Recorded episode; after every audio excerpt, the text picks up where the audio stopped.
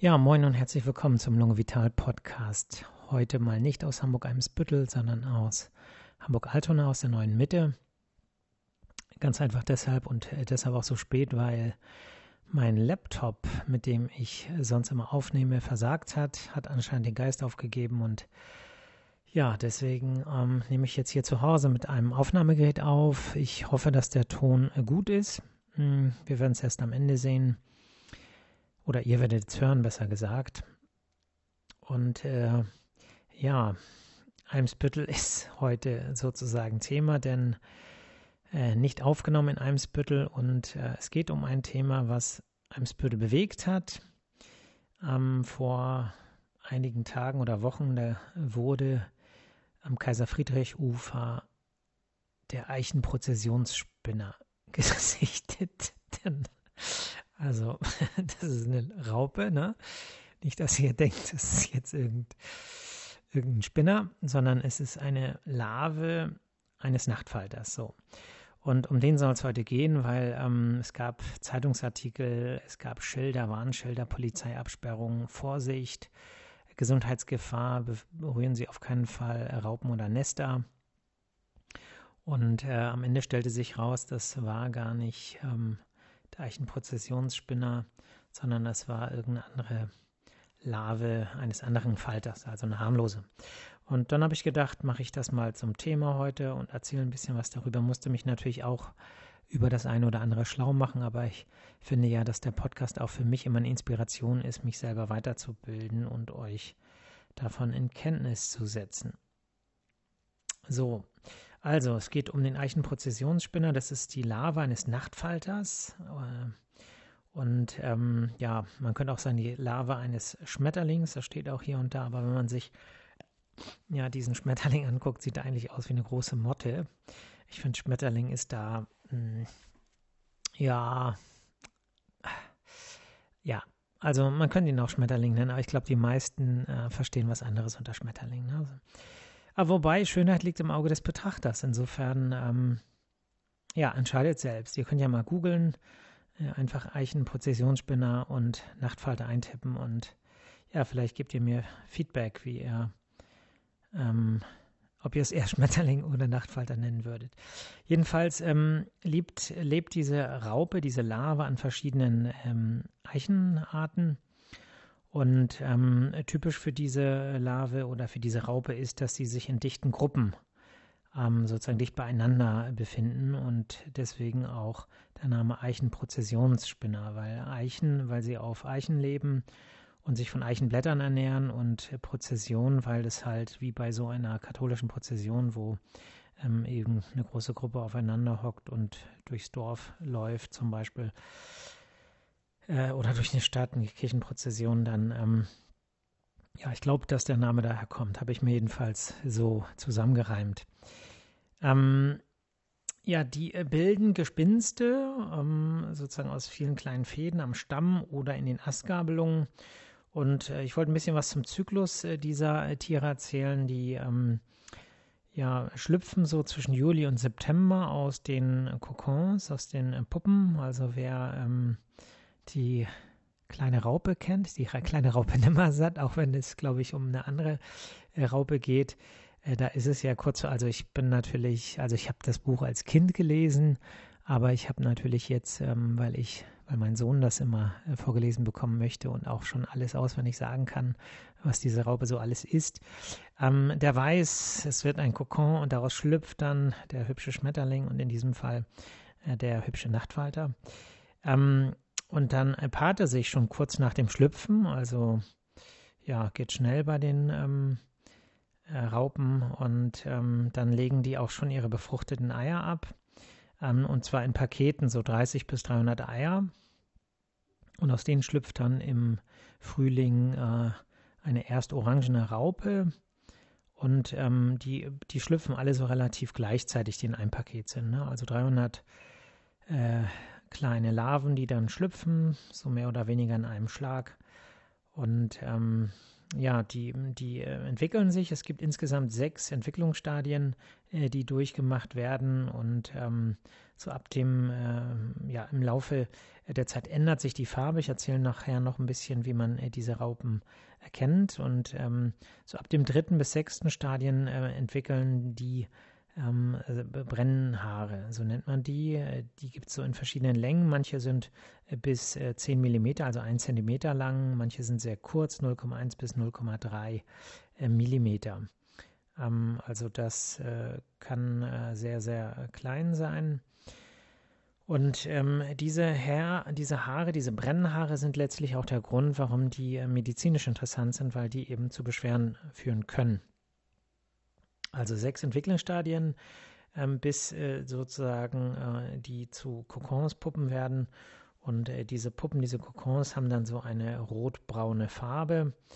Ähm, wenn die äh, Larven geschlüpft sind, dann bewegen die sich in der Nacht äh, auf Nahrungssuche und ähm, ja, krabbeln dann sozusagen zu den Blättern. Ähm, da ist es natürlich so, dass die äh, Blätter, also wenn wir jetzt sagen, die schlüpfen äh, sozusagen im Frühling, dann sind ja noch nicht überall Blätter da. Und ähm, das führt eben dazu, dass einige dieser ähm, Raupen schon äh, ja, in der Nähe von Blättern sind oder von Knospen und was äh, essen und andere liegen da noch und kriegen nichts ab.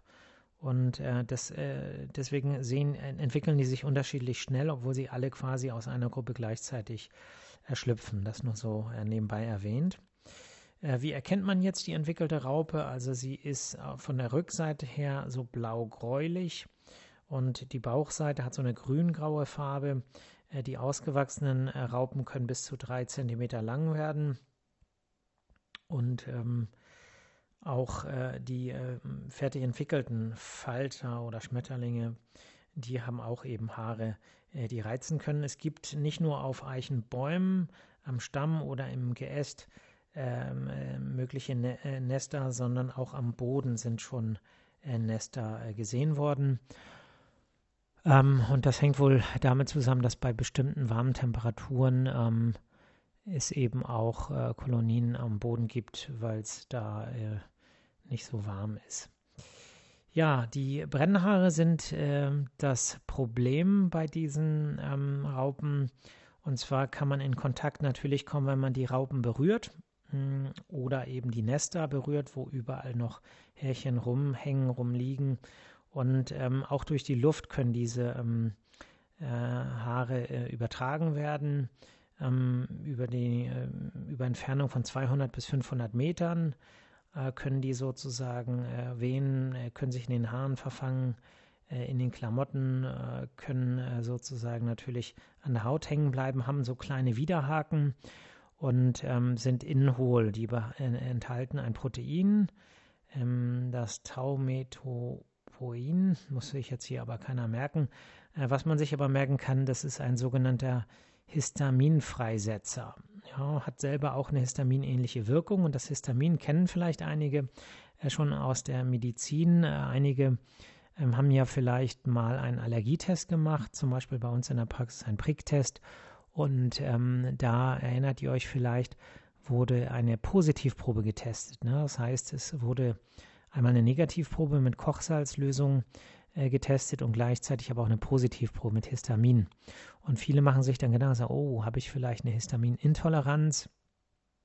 Und äh, und nein, Antwort nein, wenn man auf Histamin reagiert, ist es völlig normal. Also Histamin ist ein Gewebshormon, was bestimmte ähm, Wirkungen in der Haut zum Beispiel hat. Äh, es äh, steigert die Gefäßdurchlässigkeit, es kommt zu äh, Schwellungen und Rötungen. Und daran können wir sehen, die Haut reagiert normal auf Histamin oder Allergien, die letztlich dazu führen, dass Histamin freigesetzt wird. Und hier ist es so, dass äh, die, die Haare sozusagen ja in hohl sind und äh, wenn es dann zu einer Verletzung der Haut durch die Haare kommt, dann äh, fließt sozusagen das Taumetopoin, das ist echt ein ätzender Name irgendwie. Kann man sich schwer merken, auch wenn ich den jetzt heute bestimmt fünf, sechs Mal äh, geübt habe. Ähm, ja, histaminähnliche Wirkung. Was macht das? Ähm, es kann jetzt führen über Berührung äh, äh, zu äh, einer ähm, Raupendermatitis, so heißt das, so eine Entzündung äh, durch diese Härchen. Und ähm, das Fachwort für diese Art von Hautveränderung heißt Urtikaria. Und ähm, viele kennen das vielleicht, wenn ihr mal an Brennnesseln gefasst habt. Brennnesseln, äh, die haben ja auch so kleine Härchen, wo unter anderem auch Histamin drin ist. Und äh, das ist so eine ähnliche Wirkung. Es kommt zur Rötung, es kommt zu einer Schwellung der Haut. Ähm, und äh, das äh, kann äh, wehtun, also brennende Schmerzen machen, es kann stark jucken. Und ähm, typisch sind so strichförmige äh, Veränderungen der Haut, weil die Härchen halt lang sind. Und äh, dann ist es sozusagen auf der ganzen ähm, Kontaktfläche zum Beispiel mit einem Härchen. Also längliche Strukturen haben da diese ähm, Hautveränderung. Ne? Dann kommt es so ein bisschen darauf an, wo diese ähm, Härchen Kontakt mit haben. Ne? Theoretisch kann man die auch ins Auge bekommen. Äh, dann kann es in den Bindehäuten eben auch zu äh, solchen äh, Veränderungen kommen, äh, zu brennenden Schmerzen und ähm, zur vermehrten Gefäßdurchlässigkeit, Rötung, Auge, äh, Jucken. Ähm, es kann auch in die oberen Atemwege gelangen, ne, wenn man die Härchen einatmet. Das ist äh, mit den großen Härchen ähm, 1 cm äh, schwierig, aber die kleinen Härchen 0,1 ähm, Millimeter, das äh, kann sozusagen äh, schon äh, passieren. Zumindest ist es in die oberen Atemwege gelangt, Nase, Rachenbereich, in die tiefen Atemwege, in die Bronchien. Äh, dafür sind die Härchen eigentlich nicht klein genug, sodass ähm, das, denke ich, sehr, sehr unwahrscheinlich ist. Ähm, aber ähm, auch asthmatische Beschwerden sind schon äh, beschrieben worden. Ähm, theoretisch kann es auch zu einer Anaphylaxie kommen, also einer schweren allergischen Reaktion, die eben auch zu Kreislaufveränderungen führt. Und ähm, das äh, ist aber sehr, sehr selten, muss man sagen. Ne? Also das häufigste sind eben lokale äh, Beschwerden, was die Haut angeht oder vielleicht der Schleimhäute. So, wie geht man äh, therapeutisch vor, wenn das so ist? Also erstmal Abstand halten natürlich. Ähm, das ist so, dass ähm, ja, das ein Teil der Natur ist und ähm, wie das so ist, ne? wenn man jetzt irgendwo ein Wespennest sieht, dann hält man ja auch Abstand und ähm, so ähnlich ist es im Prinzip mit den Nestern der Eichenprozessionsspinner. Ähm, Wenn es einen erwischt an der Haut und es juckt oder es brennt oder es tut weh und ähm, dann kann man äh, das lokal behandeln, kühlen, man kann es mit kortisonhaltigen äh, Salben äh, behandeln ähm, und man kann Antihistaminika nehmen. Ne? Also die äh, Tabletten zum Beispiel, die man kennt als Allergikerin, Allergiker, die kann man eben auch nehmen gegen äh, solche Beschwerden. So, ähm, wie gesagt, das war ein Thema in einem Spüttel, deswegen habe ich es jetzt mal aufgegriffen. Und ähm, ja, irgendwie ist es dann doch kein Thema, weil es ja den Eichenprozessionsspinner gar nicht gegeben hat am Weiher oder am Kaiser äh, Friedrichufer, also am Kaifu-Ufer. Ähm, die Schilder sind auch alle wieder abgebaut worden. Es war eine andere äh, Sorte. Äh, Moment, ich habe den Artikel hier an meinem Laptop. Ich bin ja jetzt hier, weil ich ähm, äh, zu Hause bin und nicht in meinem quasi Standardstudio. Ist alles ein bisschen anders. Ich kann zum Beispiel auf dem Aufnahmegerät gerade nicht sehen, wie lange ich, ähm, jedenfalls habe ich es nicht im Blick, wie lange ich schon aufnehme, aber ich glaube nicht lange. Aber ich mache heute mal eine kurze Folge. Also, was war das jetzt für eine Raupe oder für ein ähm, äh, Multitasking geht einfach gar nicht. Es war die Gespinstmotte. Ja, die ordinäre Gespinstmotte und nicht der berüchtigte Eichenprozessionsspinner. Gut, ähm, ja, noch ein bisschen aus dem Nähkästchen plaudern. Ähm, ist im Moment ein bisschen stressig, äh, die Arbeit. Das liegt daran, dass ähm, wir personell ein bisschen Probleme haben, gesundheitliche Probleme.